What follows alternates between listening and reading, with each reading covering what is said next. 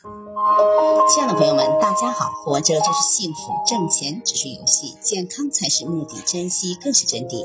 欢迎收听水晶姐姐讲故事。今天的故事名字叫《梅姓的来源》。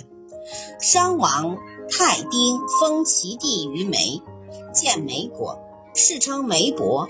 到商纣王时，梅伯被杀，梅国封号被废。武王灭商后，封梅伯后人与黄梅。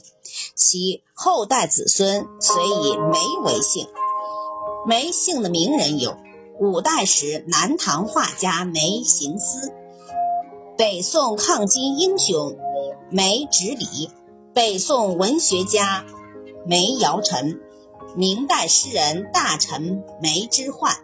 明代曲作家梅鼎作，清代画家诗人梅清、梅庚，清代大臣天文学家梅成、梅文鼎，现代著名京剧表演艺术家梅兰芳。